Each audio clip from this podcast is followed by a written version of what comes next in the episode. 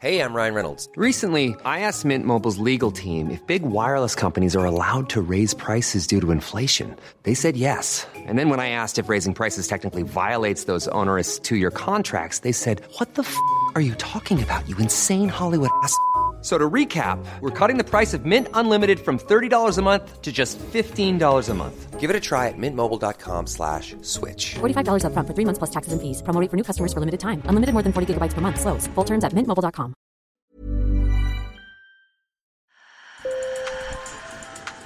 Bonjour. Hello. Hola. Marhaba bikoum. Sur le fil, Le podcast d'actu de l'AFP. des nouvelles choisies pour vous sur notre fil info.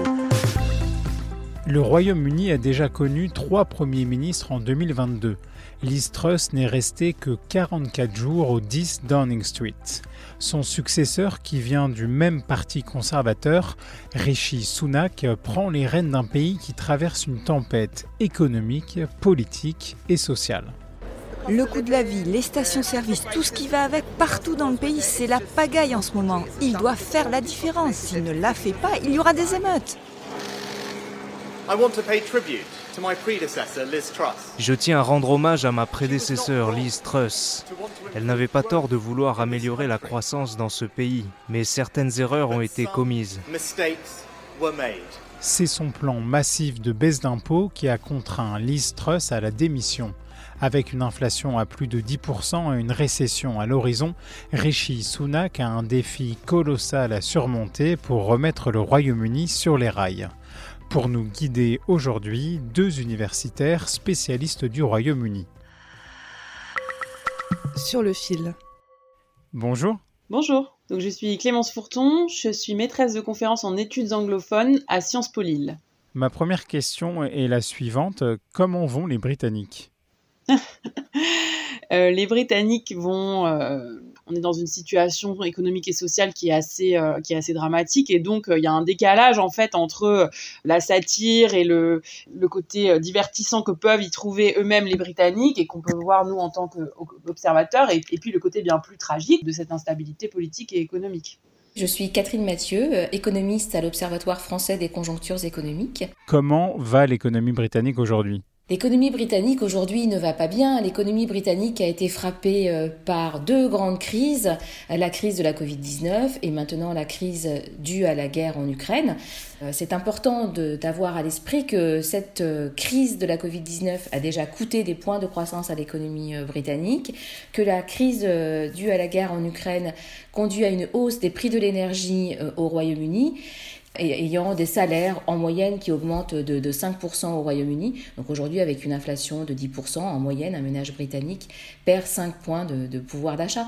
Pour comprendre un peu le marasme économique dans lequel est plongé euh, notre voisin, faut-il remonter à la sortie du Royaume-Uni de l'Union européenne, décidée en 2016 et actée en 2021 Euh, je ne pense pas. On a une situation de l'économie britannique aujourd'hui qui est en fait très proche de celle qu'on connaît dans les grandes économies euh, de la zone euro, en particulier euh, de l'Allemagne. Il est difficile de- d'identifier un effet Brexit aujourd'hui sur l'économie britannique. Je pense que l'effet qu'on voit plus particulièrement depuis quelques semaines sur l'économie britannique, c'est un effet largement dû aux mesures qui avaient été annoncées par le gouvernement de Liz Truss, euh, qui euh, annonçait une sorte de bing bang sur, euh, en matière budgétaire avec de fortes baisses d'impôts, particulièrement pour les entreprises et pour les ménages les plus riches.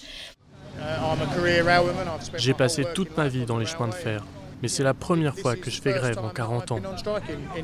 Je n'ai pas envie d'être ici, mais c'est quelque chose que nous devons faire.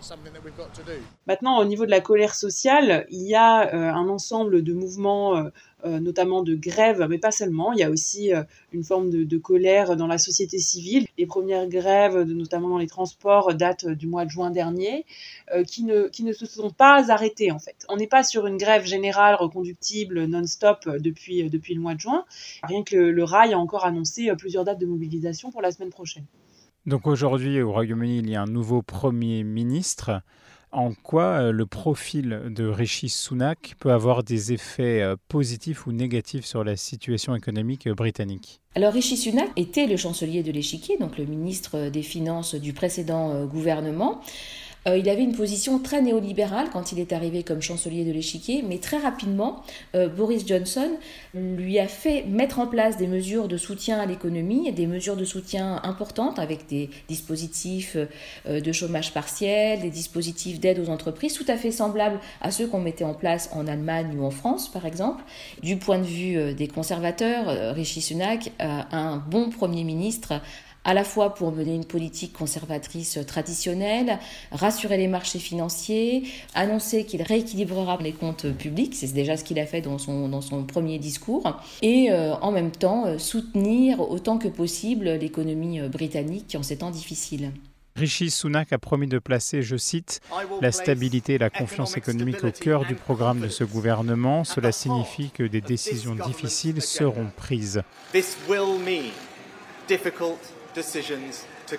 Et donc la question des décisions euh, difficiles, c'est est-ce qu'on va augmenter les impôts pour tous les ménages? Est-ce qu'on va cibler certains ménages? Est-ce qu'on va oser augmenter euh, les impôts euh, des ménages les plus riches Ce qui aurait du sens? Aujourd'hui, alors qu'on a une crise qui est là et qui frappe tout d'abord les ménages les plus pauvres. De nombreuses hypothèses sont possibles aujourd'hui. Hein. Concernant les mesures budgétaires, Rishi Sunak se donne du temps et a repoussé la présentation de ses arbitrages à la mi-novembre. Mais cela suffira-t-il à convaincre l'opinion? Selon un récent sondage Ipsos, 62% des électeurs souhaitent des élections avant la fin de l'année. Euh, le Parti travailliste ainsi qu'une partie de l'opinion publique appellent donc à la tenue d'élections législatives anticipées, ce euh, à quoi se refusent fermement pour le moment les conservateurs, parce que ce sont des élections qu'ils perdraient. Sur le fil revient lundi, je m'appelle Antoine Boyer, merci de votre fidélité. Avec Michaela, on adore avoir de vos nouvelles.